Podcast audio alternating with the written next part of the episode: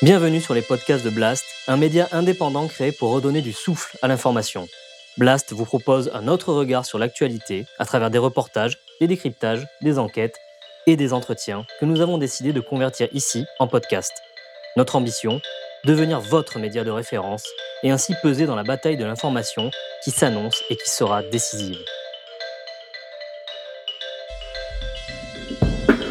Les podcasts de Blast.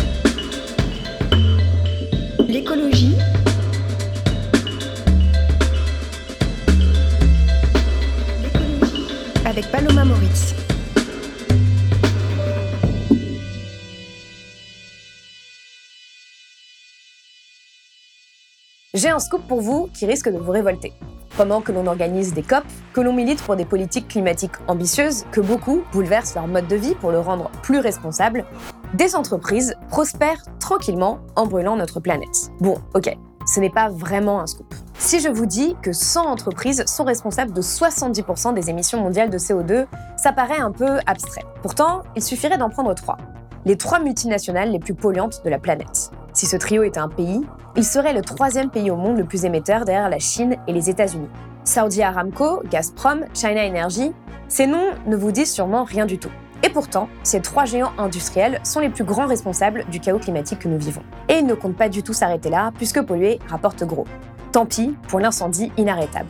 Le capitalisme a fait son choix, plutôt ça que de perdre son règne, écrivait Marguerite Duras en 1984 déjà. Vous voulez comprendre comment tout cela est possible? Ça tombe bien. Michael Correa a écrit un livre sur les redoutables stratégies de ces multinationales pour éterniser notre addiction aux énergies fossiles et il est mon invité aujourd'hui.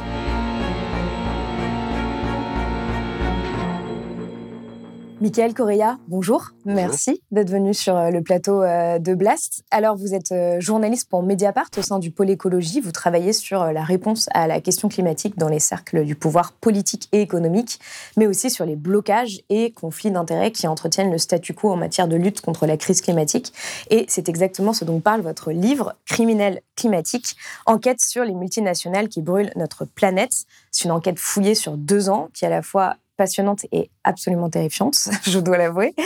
En introduction, vous citez Michael Mann, euh, qui est l'un des scientifiques les plus reconnus euh, au monde, qui a d'ailleurs inspiré le personnage euh, joué par Leonardo DiCaprio dans Don't Look Up, qui dit la grande tragédie de la crise climatique, c'est que 7 milliards et demi de personnes doivent payer le prix sous la forme d'une planète dégradée pour que quelques dizaines d'entreprises polluantes puissent continuer à faire des profits records. Les trois entreprises sur lesquelles vous avez enquêté, donc Saudi Aramco, Gazprom et China Energy, symbolisent ce que vous appelez la trinité des énergies euh, fossiles pour comprendre déjà et brosser un peu un tableau, puisque finalement, ces, noms de ces trois grandes multinationales euh, les plus, euh, les au monde, on ne les connaît pas. Est-ce que vous pouvez nous expliquer un peu qui elles sont et pourquoi elles sont aussi dangereuses aujourd'hui?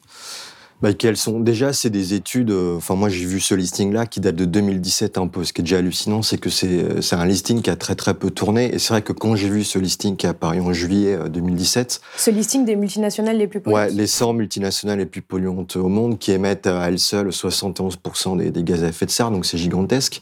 Déjà je trouve je trouve hallucinant que l'info avait pas beaucoup tourné. Mais c'est vrai que mm. comme tout bon journaliste ben, j'ai regardé c'était quoi le listing. Je m'attendais à, a envie de savoir qui sont ces des boîtes comme Shell Total Exxon etc qu'on connaît tous au fait, oui, j'ai vu les trois premières que je connaissais euh, pas du tout, quoi.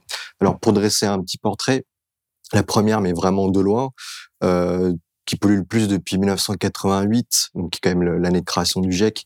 Et même maintenant, on sait que c'est la plus polluante depuis 1965. Donc c'est Aramco, hein, qui est le géant du, pétrole saoudien. C'est le premier exportateur mondial euh, et producteur de, pétrole. C'est une boîte qui émet chaque année quasiment 2 milliards de tonnes de CO2 par an. Pour donner un ordre de grandeur, c'est à peu près quatre fois et demi euh, ce qu'émet la France euh, chaque année. Quoi. Alors, c'est une boîte qui est gigantesque dans le sens où elle est assise sur 10% des réserves mondiales de pétrole. Elle a à peu près encore 70 ans d'exploitation de, de, pétrole en réserve. Euh, et c'est surtout, elle est un peu connue, mais plutôt des milieux financiers, parce que c'est la boîte la plus rentable au monde. Elle fait à peu près 110 milliards de bénéfices nets euh, chaque année. C'est vraiment loin, très loin devant Apple euh, ou, Microsoft. Quoi. Et vous racontez d'ailleurs dans le livre son introduction en, bourse, et toute l'excitation que ça génère. Qui s'est passé en décembre 2019. ça a été un petit ballon d'essai qui a été fait de la part d'Aramco. Ils ont mis 1,5% de leur capital en bourse pour voir ce que ça allait faire. En quelques minutes, ils ont amassé plus de 25 milliards de dollars. Ils ont crever le plafond, enfin le record qui était obtenu par Alibaba, qui est le géant de, de du commerce en ligne chinois. Quoi. Aujourd'hui, depuis qu'elle est en bourse, la boîte elle vaut 2000 milliards de, dollars sur sur les marchés. Quoi. Donc c'est une boîte qui pèse très très lourd. Ce qui est marrant, enfin ce qui est marrant, ce qui est cynique avec cette boîte, c'est vraiment Amin Nasser qui est le, le PDG de cette boîte-là. Je le cite pas mal dans le bouquin. Mm. Une des phrases qu'il aime à sortir en conférence internationale, c'est euh, le pétrole a un rôle clé à jouer dans la réduction des gaz à effet de serre. C'est vraiment pour dire l'absurdité de, de, de ces gens-là. La deuxième boîte la plus pollueuse, c'est China Energy, donc elle qui est totalement inconnue du grand public. Euh, c'est le premier constructeur de, de, centrales à charbon dans le monde. C'est un des grands leaders du charbon. C'est une boîte qui est très opaque. C'est vraiment la boîte sur laquelle j'ai eu plus de mal à enquêter. Et la troisième, qui est un peu plus connue, peut-être qu'on en parlera après, euh, notamment à travers le milieu du football, c'est euh, Gazprom. Euh, bah, c'est le géant euh, russe, quoi, qui est vraiment lié au clan, au clan Poutine. Pour montrer vraiment l'imbrication avec l'État russe, c'était l'ancien ministère soviétique du gaz, au fait, qui a été privatisé en 89 et qui s'est nommé euh, depuis euh, euh, Gazprom. C'est une boîte aussi qui, je le raconte un peu dans le bouquin, a pas mal bénéficié de la force de travail des détenus du goulag durant les années soviétiques. Pour vous dire un peu à quel point on est complètement accro à cette boîte-là, elle fournit 40% du gaz qui est consommé en Union européenne et notamment en France. Et la grosse puissance de cette boîte-là, c'est que euh, elle a un gros réseau de pipeline pour nous aborder de gaz. En gros, le, la, la, tuyauterie qu'elle possède sur Terre, pour, pour, donner encore une image, elle peut faire quatre fois le, le tour de, de, la Terre. Pour résumer, en gros, ces trois boîtes, euh, si elles étaient un pays, c'était le, ce serait le troisième pays le plus émetteur de, de gaz à effet de serre au monde. Ce qui est assez hallucinant d'ailleurs dans, dans, votre livre, c'est que euh, finalement, vous le disiez, euh, Exxon, BP, Shell, Chevron, on connaît, euh, on les considère comme justement les criminels climatiques connus en quelque sorte, mais en fait, à côté de ces trois boîtes, ils ont l'air de petits joueurs. Oui, elles sont bien loin devant. Je ne sais plus, je peux plus te dire les chiffres par rapport à Exxon, mais euh, c'est vraiment gigantesque en, termes de, de réserves de, de, de, gaz. Quoi. Leur, vraiment, je pense, leur coffre-fort, euh, c'est vraiment cette question-là des réserves énergétiques mondiales. Il y a vraiment une grande stratégie actuelle, par exemple, de Gazprom, c'est d'ouvrir un nouveau front, enfin d'essayer. Ils sont en train d'ouvrir un nouveau mmh. front mmh. euh, dans l'Arctique où il y a à peu près un quart des réserves pétro-gazières qui n'ont pas été encore explorées. Donc il y a vrai, un vrai enjeu c'est une des nombreuses stratégies que j'essaye de dévoiler dans le bouquin. Il y a un vrai enjeu sur euh, qui c'est qui va posséder la, les plus grandes réserves énergétiques mondiales pour continuer jusqu'à la fin, jusque vraiment la dernière goutte. Ça, c'est ce que dit euh, Amin Nasser aussi. Hein, jusqu'à la dernière goutte, on va vous abreuver de pétrole. C'est un enjeu stratégique majeur pour, pour ces boîtes-là. C'est vrai que par rapport à, à Exxon, Shell ou Total, que ce soit en termes de réserves comme en termes de valeur boursière sur les marchés, bon, c'est vraiment des petits joueurs, effectivement. Quoi. Et en termes de cynisme euh, aussi, pour être honnête, euh, en lisant euh, votre livre, j'ai plusieurs fois eu envie de me pendre légèrement ou, de, ou de prendre les armes, enfin d'avoir vraiment une, une, une, colère immense en me disant mais comment c'est possible en fait? J'arrêtais pas de, de, de, de, crier, de surligner, de crayonner, de me dire mais comment c'est possible? Vous, qu'est-ce qui vous a le plus frappé en menant euh, cette enquête sur, bah, sur ces deux années? Je pense qu'il m'a le plus marqué, l'air de rien, et j'ai vraiment envie d'insister là-dessus, c'est, on parle de boîtes saoudiennes, chinoises, euh, russes, c'est vraiment leur ancrage en France, en fait. C'est vraiment des boîtes qui sont extrêmement euh, enracinées euh, dans notre pays. Pour donner trois exemples sur les trois boîtes, bon, Aramco, par exemple, euh, un laboratoire euh, secret, enfin extrêmement confidentiel en tout cas, qui se situe à, à Rueil-Malmaison. Hein. C'est juste derrière le quartier de la Défense à Paris. Le but de ce laboratoire-là, qui est hébergé par l'Institut français du pétrole, hein, qui est une grande institution scientifique euh, française, c'est de continuer à euh, travailler sur les moteurs à essence. En gros, il y a une bande de scientifiques qui travaillent secrètement à continuer à optimiser, à nous faire vendre des, des voitures à essence. Enfin, tout ça pour dire qu'il y a quand même à 10 km de Paris, qui est quand même la capitale, euh, une des capitales européennes où on meurt le plus de la pollution automobile, à 10 km de cette capitale-là, il y a le plus grand criminel climatique de l'histoire qui est en train de travailler secrètement à toujours nous, nous faire consommer de, de l'essence. quoi. Pour euh, améliorer le rendement en fait, pour des améliorer moteurs le rendement des, des, moteurs, ce qui est une arnaque intellectuelle euh, que je démonte vite dans le bouquin, dans le sens où on a des rendements d'à peu près 1% par an dans, grâce à l'optimisation des moteurs. Le trafic à côté, il augmente de 3% par an. Donc l'un dans l'autre, les progrès qu'on fait avec les moteurs, il est complètement euh, euh, perdu avec l'augmentation du, trafic. Et donc on a vraiment cette institution française, l'IFP, euh, qui travaille vraiment euh, pieds et avec euh, Aramco. Ils ont même conçu, encore une fois ici en France, un master spécial pour Aramco. Ils forment une élite scientifique qui vont ensuite partir en Arabie Saoudite pour travailler dans les, laboratoires de recherche de, de cette boîte-là. Autre exemple, autre boîte, bon, China Energy. Il faut savoir qu'en 2019, euh, lors de l'avenue de la Chine, une rencontre officielle de, la Chine, euh, Macron accueille la délégation chinoise euh, donc à l'Élysée. Il y a un contrat qui a été très peu médiatisé, qui a été signé entre EDF et China Energy. C'est un contrat pour construire un parc éolien au large de, la Chine. C'était vraiment pour faire le greenwashing parce que la puissance électrique de ce parc éolien est vraiment ridicule par rapport à ce que fait China Energy à côté. Euh, le pire, c'est que EDF, qui dit que nous, on n'a plus que deux centrales au charbon euh, en France, euh, continue à avoir du capital dans des, centrales au charbon co-détenues avec China Energy. je les ai interrogés là-dessus, ils n'ont pas su quoi répondre. Ils ont dit qu'ils n'avaient toujours pas de plan pour sortir de ces centrales au charbon extrêmement polluantes en Chine. Il y a une étude dans Nature, quand même une grande revue scientifique, qui a démontré que ces centrales-là, co-détenues par China Energy et EDF, euh, c'était des centrales qui devaient être fermées depuis au moins 2020. Quoi. C'est vraiment des centrales extrêmement polluantes, c'est vraiment de la technologie euh, euh, extrêmement euh, obsolète.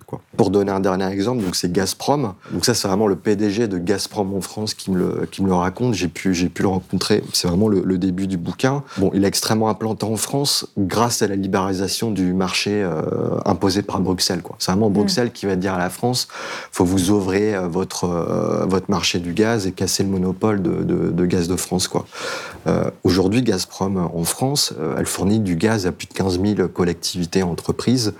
Il y a des grosses boîtes comme Foncia, Mercedes France, euh, etc. Euh, il y a aussi Nantes Métropole, il y a l'Université de Strasbourg. Il y a même le ministère de la Défense et le Conseil de l'Europe à Strasbourg qui nous a, qui m'a avoué du bout des lèvres que oui, pendant un moment, ils avaient eu un contrat d'approvisionnement par, par Gazprom, quoi.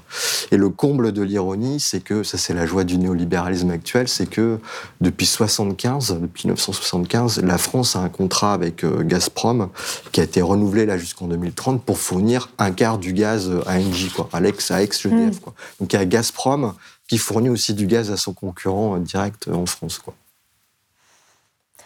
Alors, ce qui, moi, ce qui, ce qui m'a le, le, plus frappé aussi en lisant euh, votre livre, c'est que en fait, on, on, voit que malgré toutes les alertes scientifiques, euh, on est sur la plupart de ces boîtes que sur des tendances qui sont à la hausse euh, ou du moins au maintien. Donc, vous utilisez l'expression mettre le feu au monde. Enfin, oui, c'est, c'est attiser les, les, flammes du, voilà. du, brasier climatique. Attiser les flammes du brasier climatique, alors que justement, la, la, plupart des scientifiques disent que si on veut rester sous la barre des 1,5 degrés, bah, en fait, on doit interdire toute nouvelle structure. Et il y a à peu près un cinquième des, euh, des projets euh, fossiles qui doivent aujourd'hui être démantelés, ce qui n'est pas du tout le cas.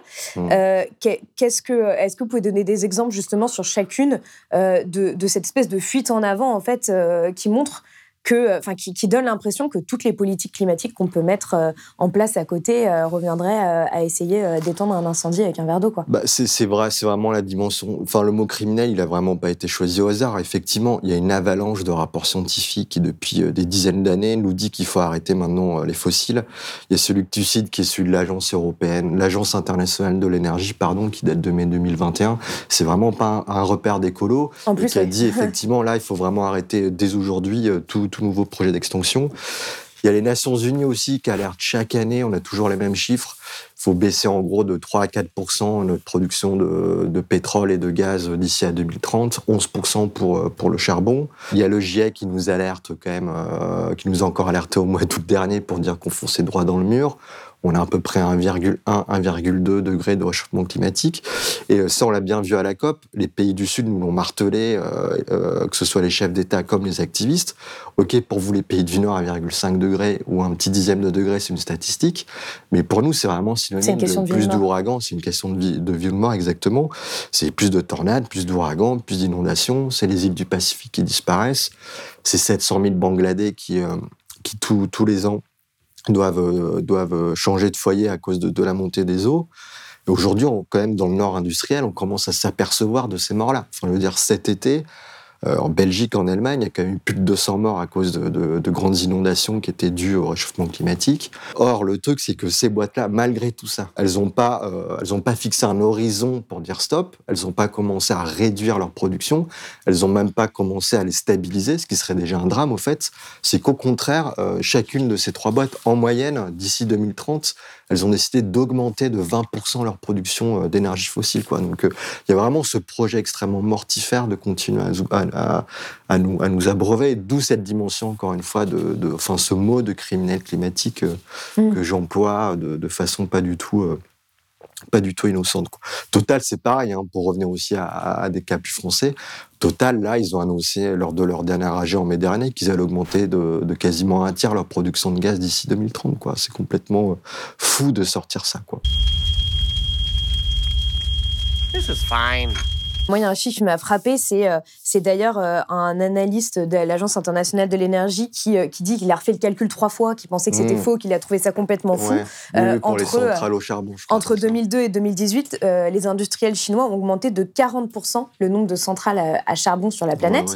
Donc ça, c'est déjà un sujet, mais il y a aussi un autre sujet dont vous parlez, c'est-à-dire qu'en en fait, on sait que la Chine devrait fermer toutes ses centrales à charbon d'ici 2045, et elle continue d'en construire. Et il y a mmh. toute cette problématique autour des centrales zombies, euh, c'est-à-dire euh, des, euh, des, à, cause de la dérégulation de centrales qui ont été construites et qui continuent à prospérer en Chine. Et dernière chose que j'avais notée aussi, c'est que justement, même si toute la planète s'arrête de, de, brûler du charbon, ces centrales à elles toutes seules, en fait, ces centrales mmh, zombies, elles mmh. pourraient faire échouer l'accord de Paris. Oui, oui. Oui, c'est quelque chose qui a été assez. Une, moi, j'appelle ça une vraie bombe climatique en train de se sevrer de façon complètement discrète aujourd'hui en Chine. Il y a eu l'annonce de Xi Jinping là en septembre dernier qui disait tout le monde a salué ça, on va arrêter de construire des, des, centrales au charbon euh, à travers le monde. Bon, le truc c'est qu'on n'a toujours pas déjà un calendrier à l'heure actuelle, donc on ne sait pas si euh, ces centrales qui sont notamment énormément construites par China Energy vont arrêter. Mais effectivement, il y a un projet. Alors aujourd'hui en termes de capacité électrique, c'est euh, ça équivaut à toutes les centrales au charbon qu'il y a sur les États-Unis, qui sont en cours de construction de façon totalement discrète en Chine. C'est des activistes américains qui ont découvert un peu ça par hasard avec des photos satellites. Quoi. Ils sont passés à plusieurs mois sur des sites et puis ils mm. commencent à voir qu'il y a des, des réacteurs, euh, enfin il y a des, grandes cheminées de centrales au charbon. Alors qu'à côté de ça, la Chine euh, se, targue d'être euh, de faire la, neutralité carbone voilà. d'ici de, 2060. En fait, ce qui est marrant avec ce, cas-là, c'est que ça, permet de déconstruire un peu les clichés qu'on a autour de la Chine, de dire oui, on a un État chinois extrêmement centralisé. Euh, qui a un pouvoir très autoritaire et qui peut décider ce qu'il veut. Donc Xi Jinping a annoncé cette neutralité carbone. Ça fait quelques années qu'il parle de, de grandes civilisations écologiques, etc. Enfin, on voit qu'il y a des messages comme ça du Parti euh, communiste chinois qui veut essayer de, de prendre cette vague-là de ouais, neutralité puis carbone. d'énergie renouvelable. Qui est aussi le premier. Effectivement, effectivement. Mais au fait, il y a des rapports de force tellement intenses au sein de la Chine et China Energy est tellement puissant euh, qu'il y a un lobby effectivement qui, qui s'opère en Chine. Quoi. Euh, China Energy a empêché, et ça c'est assez hallucinant, qu'il n'y ait pas de ministère de l'énergie en Chine, hein, ça n'existe toujours pas.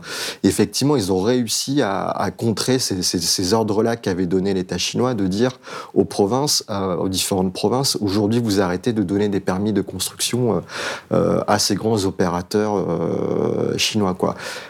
Shell Energy est passé euh, outre euh, toutes ces, autorisations et effectivement il y a ce parc zombie hein, qui peut est en train d'être aujourd'hui construit euh, qui est une vraie bombe climatique effectivement et qui peut faire dérailler à lui tout seul les accords de Paris.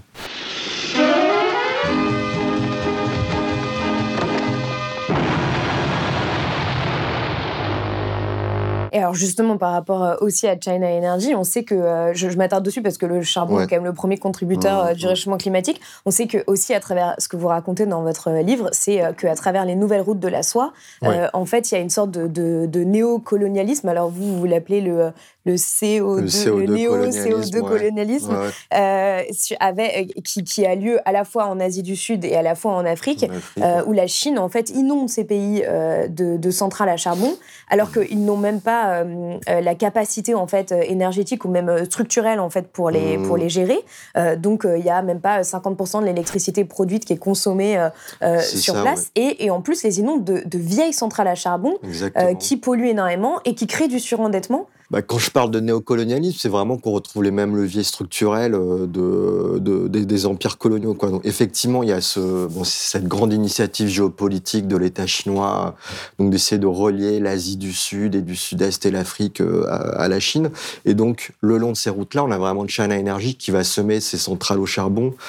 Euh, alors c'est ça qui est terrible, c'est sur des pays qui sont en première ligne du réchauffement climatique. Quoi. Mmh, c'est l'Inde, l'Indonésie, le Bangladesh, le Kenya, etc.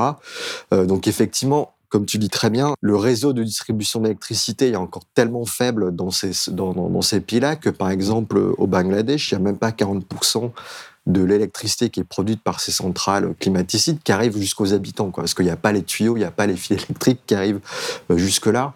Le pire, c'est qu'il y a quand même eu un soulèvement populaire de plus de 3000 villageois contre une centrale qui devait, euh, enfin, qui a été mise en place. Et euh, bon, ils ont fait face à une répression policière énorme. Hein. Il y a eu plus de 5 morts. On a vu ça aussi au Kenya en 2018. Human Rights Watch avait pas mal alerté sur cette question-là.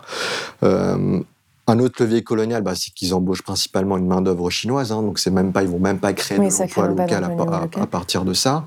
Et l'autre levier qui je trouve assez euh, effarant, oui, c'est la, question de la dette. Aujourd'hui, euh, la Chine possède 70% de la dette extérieure de l'Indonésie, et à peu près la même chose au niveau du, du Kenya. Ce que cette question de la dette, on le sait avec la France-Afrique, hein, c'est vraiment une question de, de, de, ça permet vraiment de tenir un, un pays à part entière. Et effectivement, ensuite, pour terminer, comme tu dis très bien, bah, c'est les technologies qui sont euh, installées là-bas. On, met vraiment les technologies les plus dégueulasses en vrai, parce qu'il n'y a aucun code de l'environnement, donc ces boîtes-là, elles peuvent faire ce qu'elles ce, qu'elles veulent. On estime aujourd'hui que dans l'Asie du Sud-Est, il y a à peu près 100 000 personnes euh, qui, décèdent euh, à cause de ces centrales au charbon. En gros, il y a cette image terrible que je le mets dans le bouquin. En gros, il y a les grands actionnaires du Nord, dont EDF, qui vont empocher l'argent de ces centrales, enfin, qui vont mettre dans leur poche l'argent de ces centrales et on va avoir la suie, le charbon euh, euh, de ces centrales qui vont rentrer dans les poumons des, plus pauvres des pays euh, du Sud. Quoi. Donc c'est vraiment un néocolonialisme qui est, qui, est, terrible. En fait, ce qui est inquiétant avec que, tout ce que vous décrivez dans le livre, c'est que ce ne sont que des tendances qui montrent que les choses vont s'aggraver avec le temps. C'est-à-dire que là, par exemple, ces pays sont bloqués euh, dans une dépendance euh, aux énergies fossiles. Euh, et par exemple, quand, enfin, je, je, pense aussi à l'exemple de, de Aramco, où vous, vous, parlez du fait que en fait, le plastique va être l'avenir du pétrole, puisque même si on utilise moins de carburant, eh bien finalement, Aramco est en train de développer énormément de filières de pétrochimie pour pouvoir pour inonder d'autant de, plus de plastique la planète. C'est la nouvelle voie de valorisation du pétrole. On commence à se dire que d'ici 2040, on pourrait plus utiliser le pétrole pour produire du plastique que pour produire euh, de l'essence pour les voitures. Quoi. Il y a un marché gigantesque, euh, Aramco l'a très bien compris. Il y a Total aussi qui se met là-dessus, hein, qui a un projet à plus de 5 milliards d'euros en Arabie Saoudite pour créer une raffinerie euh, flambant neuve, donc avec Aramco. Patrick Pouyanné, hein, le PDG de le PDG de Total, a dit lui-même que c'était le nouvel avenir de, de l'industrie pétrolière.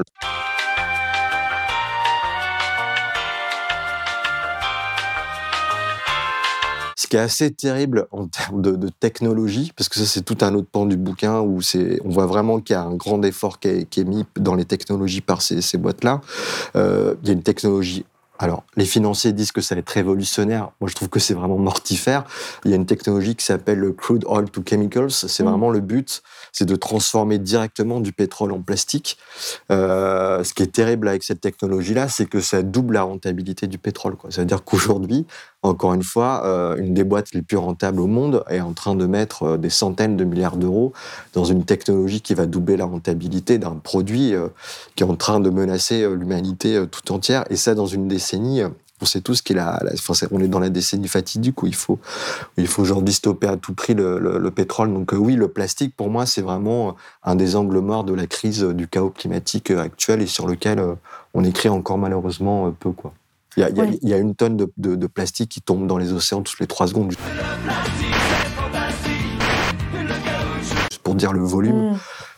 C'est à peu près 20 fois mon poids, une tonne pour donner une idée. Ça, En tout cas, rien qu'aujourd'hui, la production de plastique, ça équivaut à ce que ce qu'émet l'Allemagne en termes de CO2. Donc c'est vraiment quelque chose qui est encore dans l'ombre et qu'on est en train de s'apercevoir euh, aujourd'hui. Et on voit que ces, ces criminels climatiques ont déjà 10-20 ans euh, d'avance sur, sur l'alerte qu'on est en train de, donner depuis. Et ils prévoient de doubler la production d'ici 2050. Donc euh, c'est en termes de biodiversité, etc. Et ce que vous montrez aussi, c'est que même avec les projets de Total en Arctique, le cynisme va même jusqu'à profiter des effets du réchauffement climatique en se disant chouette, ça nous offre de nouveaux gisements et, et, on va gagner encore plus d'argent pour aller chercher ces, ces ressources inexploitées. Quoi. Oui, c'est un des points les plus cyniques et, hum, du bouquin, c'est cette espèce de, oui, de cercle infernal. Ça veut dire que aujourd'hui, avec le réchauffement climatique, euh, il y a ce qu'on appelle le permafrost. Hein. Le permafrost, historiquement, il y en a principalement ici, ici et là. En tout, il recouvre 25% des terres émergées de l'hémisphère nord. Qui est en train de, de, de dégeler, au fait. Euh, et on s'aperçoit qu'il y a des quantités gigantesques de méthane, hein, qui est un gaz de, à effet de serre extrêmement puissant, qui est en train d'être libéré. Il y a quelques années, euh, au-delà du méthane, ça a libéré aussi des bactéries. Euh, alors on est en pleine pandémie, mais à l'époque, ça avait libéré de l'anthrax. Euh, ils ont quand même dû abattre 100 000, rennes euh, dans la région. Il y a un enfant de 12 ans autochtone qui était mort de cette libération-là d'anthrax. quoi. Ce il y a une grosse question qui est posée par le dégel du permafrost et des virus qui sont encapsulés Exactement. dedans. Exactement, mais en plus de, du perma, du, de l'anthrax, pardon, il y a effectivement tout ce méthane, tout ce CO2 qui est en train d'être libéré et donc qui accroît euh, la fonte euh, des, glaces euh, au pôle Nord. Et du coup, effectivement, les réserves pétrogazières, hein, encore une fois, il y a un quart des réserves pétrogazières encore exploitées qui sont là-dedans, bah, ça permet un accès beaucoup plus facile à ces entreprises-là. Donc Gazprom est vraiment pionnier sur cette question-là parce qu'il bénéficie de l'appui de l'État russe. Hein. Quand il y a Greenpeace en 2013 qui va commencer à alerter là-dessus, parce que Gazprom est en train de construire une plateforme d'extraction de, de pétrole c'était pas de gaz mais de pétrole euh, à cette époque-là. Bon, il y a Poutine qui va appeler le, FSB, hein, les services secrets russes, qui va raisonner de façon extrêmement violente les militants de Greenpeace et qui vont passer plusieurs semaines de, prison avant d'être avant d'être euh, libérés quoi. En rappel sur la façade du siège français de Gazprom à Paris, des militants de Greenpeace. Ils demandent la libération des 30 activistes arrêtés il y a plus de trois semaines en mer de Barents, alors que leur navire, l'Arctic Sunrise, s'approchait d'une plateforme pétrolière du géant russe de l'énergie. Il y a Total aussi qui a mis ses billes, hein, euh, je l'ai expliqué dans pas longtemps euh, sur, sur Mediapart, qui a un méga projet euh, d'extraction de gaz dans cette, un des derniers grands écrins de biodiversité de la planète. Eux, ils ont une zone d'exploitation qui est aussi grande qu'un département comme le Vaucluse. Quoi. Donc il y a vraiment tout le monde qui est en train de, de, se, de, de mettre ses billes sur... Ouais, c'est vraiment la ruée vers l'Arctique. C'est le nouvel Eldorado climaticide pour, pour ces grandes entreprises-là. Aujourd'hui, nous partons conquérir le nouveau monde pour la gloire et pour l'or. Alors justement, quand on vous dépeint ce, tableau, euh, on, se demande d'une certaine manière, euh, on, enfin, on a la sensation en fait qu'on ne peut rien faire pour arrêter euh, ces trois multinationales.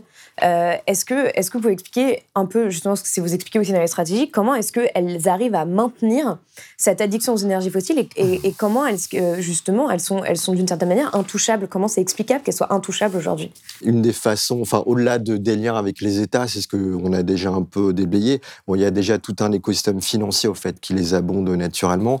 C'est des boîtes qui ont énormément de, enfin qui ont besoin d'énormément de capitaux pour vraiment euh, toujours, euh, euh, comment dire, alimenter cet expansionnisme fossile.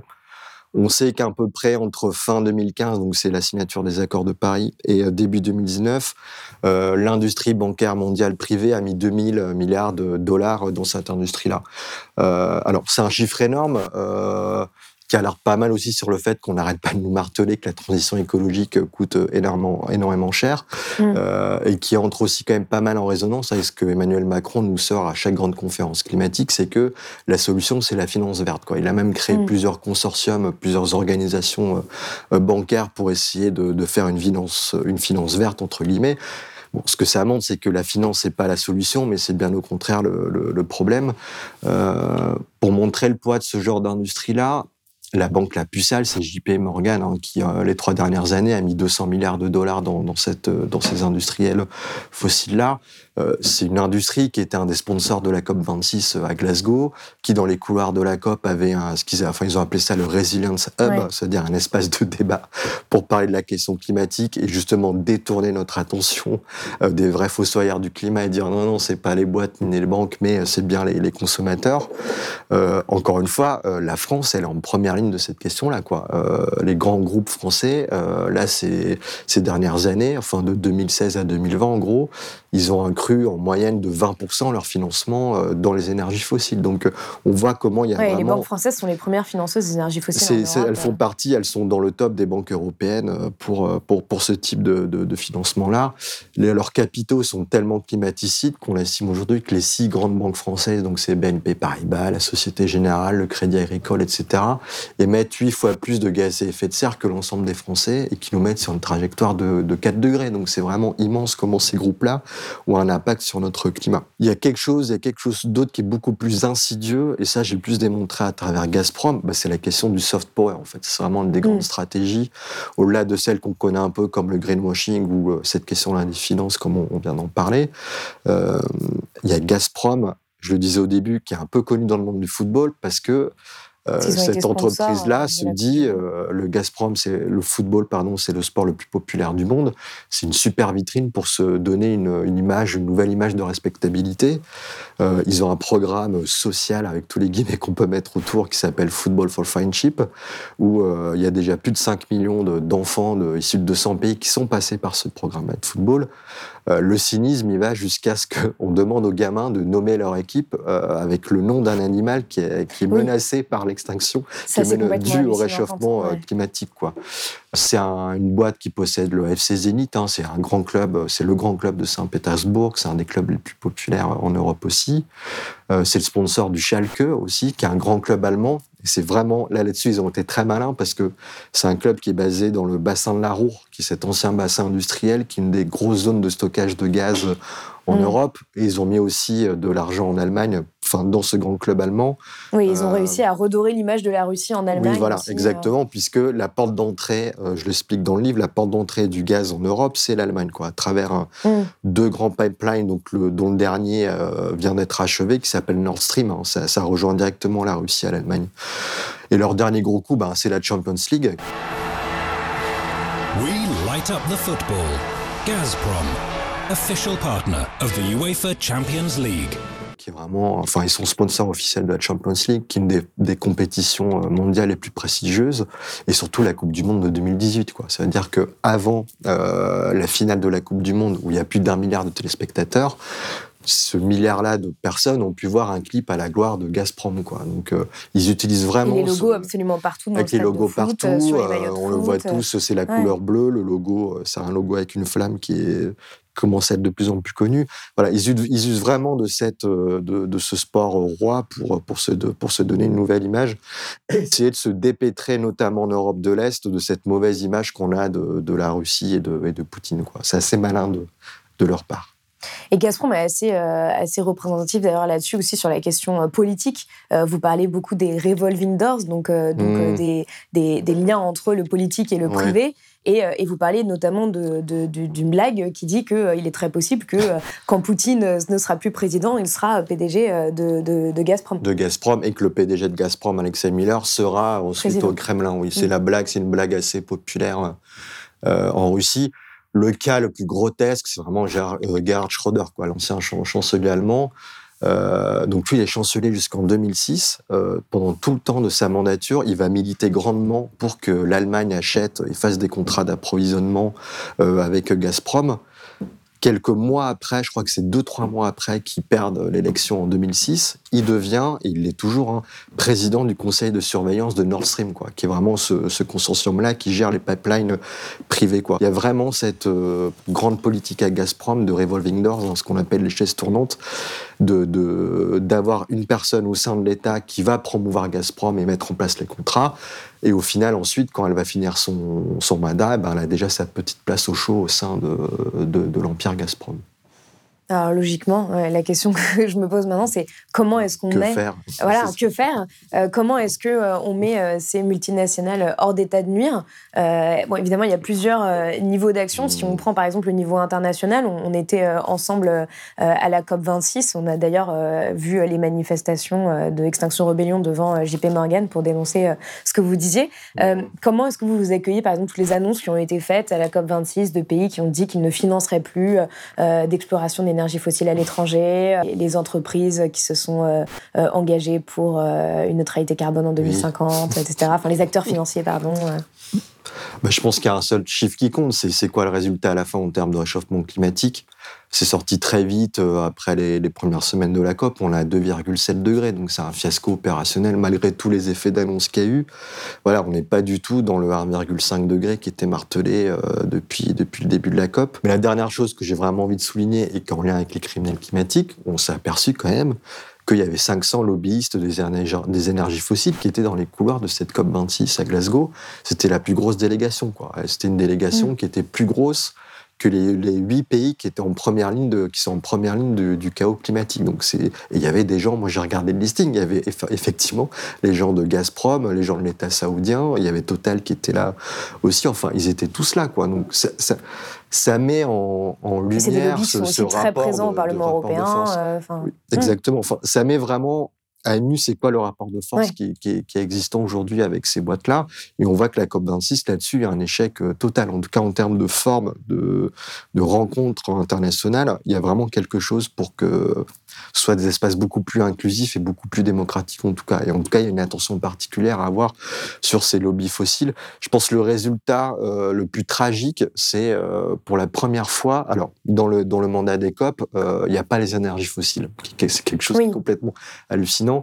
Là, pour la première fois, tout le monde était un peu excité quand on a eu le, la première version du pacte de Glasgow, où c'était notifié que les pays s'engagent à sortir des énergies fossiles. Il y a eu un lobbying des États, euh, et je pense aussi euh, des lobbyistes des énergies fossiles tellement intense que le mot sortir a été remplacé par diminuer. C'est pour mm. dire où est-ce qu'on en est, où est-ce qu'on en est aujourd'hui. D'où les larmes du président alors. D'où les larmes du président à la fin.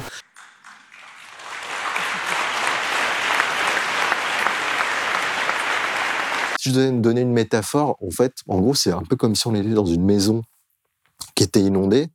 Euh, à cause de la baignoire, on avait laissé les robinets ouverts de la baignoire, euh, par exemple, euh, qu'on se réunissait tous pour dire bon, faut qu'on parle du dégât des eaux, de comment on va réparer ensuite la moisissure, etc. Mais qu'on n'avait toujours pas fermé les robinets. Donc la, chose la plus essentielle, c'est de stopper maintenant définitivement cette question-là. Enfin, les, les, robinets des énergies fossiles, quoi. Et c'est le fameux à la COP26, il y avait une expression qui tournait énormément, c'était the elephant in the room, quoi. C'est vraiment l'éléphant dans la pièce qu'on ne veut pas voir, mais qui est là tout le temps, enfin, qui est, qui est, le problème central, le nœud central à toute cette. Et beaucoup de jeunes, d'ailleurs, qui disaient keep it in the ground, garder les énergies fossiles dans le sol. C'est le fameux slogan des activistes, mm. notamment anglo-saxons, c'est keep it in the ground, laisser, laisser euh, les énergies fossiles dans le sol. C'est la meilleure façon, même si on nous vend euh, qu'on va, planter des arbres pour stocker le carbone. En fait, la meilleure façon de stocker le carbone, c'est juste de le laisser là où il est. C'est la façon la plus sécure de, le, de, ne, pas, de, de, de ne pas le libérer dans, dans l'atmosphère. Alors, à propos de robinet, justement, il y a aussi la question des financements. Euh, vous, vous, citez plusieurs fois Lucie Pinson, euh, qu'on a reçu ici sur Blast, euh, qui est chez Reclaim Finance et qui se bat pour que, justement, on arrête de financer les énergies fossiles et qui négocie avec, justement, les institutions financières pour qu'elles arrêtent de le faire. Vous, ça, ça vous avez l'impression que ça peut être une solution qui peut marcher ou que bah, je pense que c'est une solution, bah, comme toutes les solutions, qui marche, mais qui ne marchera pas seule. Je pense qu'il y a vraiment un faisceau de, de stratégies, de pratiques de lutte à mettre en place. Donc, la stratégie de taper sur la finance, de mettre en lumière, c'est ce que fait très bien Reclaim Finance et Lucie Pinson, de mettre en lumière tous ces milliards euh, d'euros d'argent public ou privé euh, qui abondent ces grandes multinationales, c'est une, euh, une stratégie extrêmement intéressante, extrêmement intelligente de couper les fonds. Mais je pense pas que ça suffise, mais chacune des solutions ne suffit pas en elle-même. Effectivement, il y a la question de la justice climatique qui est extrêmement intéressante, c'est comment on peut commencer à imaginer des procès contre ces grandes multinationales euh, il y a aussi toutes les pratiques, on va dire, beaucoup plus euh, d'action directe, on va dire, tout simplement, de, enfin, de littéralement faire corps contre ces industries fossiles. Euh, on le voit qu'il y a de plus en plus de mouvements, notamment en Allemagne, qui vont bloquer les mines de charbon, les terminaux euh, pétroliers, etc. Mais tout ça, indépendamment de l'un de l'autre, suffit pas. Je pense qu'il y a vraiment, il y, a un faisceau de lutte qui, euh, enfin, le rapport de force face à mm. bah, ces mastodontes à établir est tellement immense qu'il faut prendre toutes les bonnes stratégies. donc, ça s'appelle des grandes marches climat comme des actions directes beaucoup plus virulentes et qui vont vraiment essayer de bloquer cette industrie. Ça peut être des actions de mise en justice, ça peut être aussi des actions financières. Quoi. Alors, on l'a vu justement avec euh, la victoire euh, du procès contre Shell aux Pays-Bas, que les, les, mmh. actions en justice peuvent fonctionner. Qu'est-ce que vous mmh, pensez mmh. de la, la création d'un crime d'écocide? Parce que finalement, on se dit c'est peut-être ça aussi le dernier recours, c'est d'avoir une sorte de, de, tribunal climatique international qui juge ces entreprises à l'aune de ce qu'elles sont en train de faire à la planète, quoi. Et, et aux humains qui les habitent. effectivement. Non, c'est en, train de ce qui c'est, enfin, en train de se passer aux États-Unis. Hein. Il y a un procès en cours, il y a des auditions en cours euh, par rapport à Exxon. C'est des processus qui sont extrêmement longs. C'est aussi des processus, bon là c'est vraiment le journaliste qui parle, qui sont vraiment intéressants, c'est-à-dire que ça permet d'ouvrir euh, les archives de ces boîtes-là, ou en tout cas d'entrer mmh. vraiment dans le cœur du, du réacteur de ces entreprises-là et d'avoir euh, bah, comme toujours plus de documents. Euh. Exactement, ça permet de, de, de, vraiment découvrir l'ampleur du, du, du, désastre et de, et de leur plan.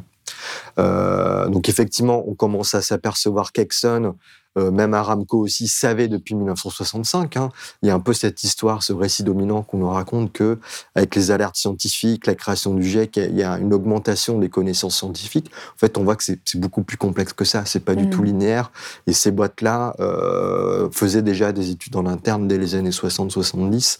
On s'est aperçu là, on l'a, on l'a justement euh, vu à l'automne dernier que Total, c'est depuis 1971 qu'elle était au courant que ses activités industrielles avaient un impact assez immense sur, euh, sur l'atmosphère. Donc, à, l'aune de ces chiffres-là, je pense qu'effectivement, il, faut mettre en place des grands tribunaux euh, criminels, ne serait-ce que pour, euh, encore une fois, ce qu'on disait un peu tout à l'heure, ces questions des pertes et des, dédommagements, vraiment cette question de la, justice réparatrice, comment en fait compenser ce que fait notamment Total sur le continent africain actuellement, au Mozambique, en Ouganda ou en République du Congo. Donc, à la fois pour prendre de l'argent, il y a vraiment cette question-là de taxer les riches de toute façon, donc il faut taxer ces grandes boîtes-là et prendre cet argent. Et puis essayer, encore une fois, oui, de faire ce grand tribunal climatique, parce que ce qui est intéressant, et c'est tout ce qu'on vient de dire, c'est qu'il n'y a pas que ces boîtes-là qui sont responsables, c'est qu'il y a tout un écosystème à la fois étatique avec des hommes politiques et un écosystème financier euh, euh, qui est pleinement complice de ce capitalisme fossile-là. Donc euh, pour moi, cette justice-là, c'est à la fois pour prendre de l'argent, pour réparer les dégâts et vraiment mettre à nu, on va dire, les différents cercles de pouvoir de ce, de ce capitalisme mortifère. Et ce dont vous parlez justement, c'est aussi de partir, enfin de sortir de l'écologie sans ennemis, euh, de l'écologie qui responsabilise exclusivement les individus en mmh, leur disant mmh. arrêtez de manger de la viande, etc. Mmh, euh, quand on voit euh, ce qu'il y a à côté, vous, vous, critiquez justement les, les, collapsologues qui sont un peu trop défaitistes selon vous. Dans, dans, votre conclusion, vous écrivez le combat pour le climat est au carrefour des luttes pour l'émancipation, et vous parlez d'une écologie les mains dans le cambouis. Qu'est-ce que c'est une écologie les mains dans le cambouis bah, Bon, pour te répondre déjà à la question des collapsologues, c'est pas qu'ils sont des fétistes, c'est juste que la solution qui est proposée, pour moi, c'est un espèce de survivalisme bourgeois. C'est-à-dire que c'est vraiment des privilégiés blancs qui peuvent se permettre, en tout cas qui ont les conditions euh, matérielles pour, euh, on va dire, déserter les métropoles et cultiver leur, euh, leur, leur, jardin. Quoi. Mais effectivement, la chance qu'on a, enfin, et pour rebondir aussi sur cette question-là de l'empreinte carbone ou la responsabilité individuelle, pour essayer de, on va dire, de tisser des, des, passerelles politiques, en fait, ce discours-là, c'est, euh, il est pleinement dans la logique néolibérale d'aujourd'hui. C'est-à-dire que, euh, au même titre que le sexisme ou le racisme, euh, il n'est pas le produit de relations entre individus. Hein. c'est vraiment des constructions sociales, mmh. systémiques, enfin sociales et historiques très très profondes. Au même titre que les violences policières, c'est pas quelques moutons noirs euh, au sein de la police, mais c'est vraiment systémique à l'institution. Bah, le changement climatique, c'est la même chose. Hein. C'est pas la, conséquence funeste des, responsabilités individuelles de chacun. Il y a une vraie structure sociale euh, autour de euh, qui, est créatrice de, ce chaos climatique.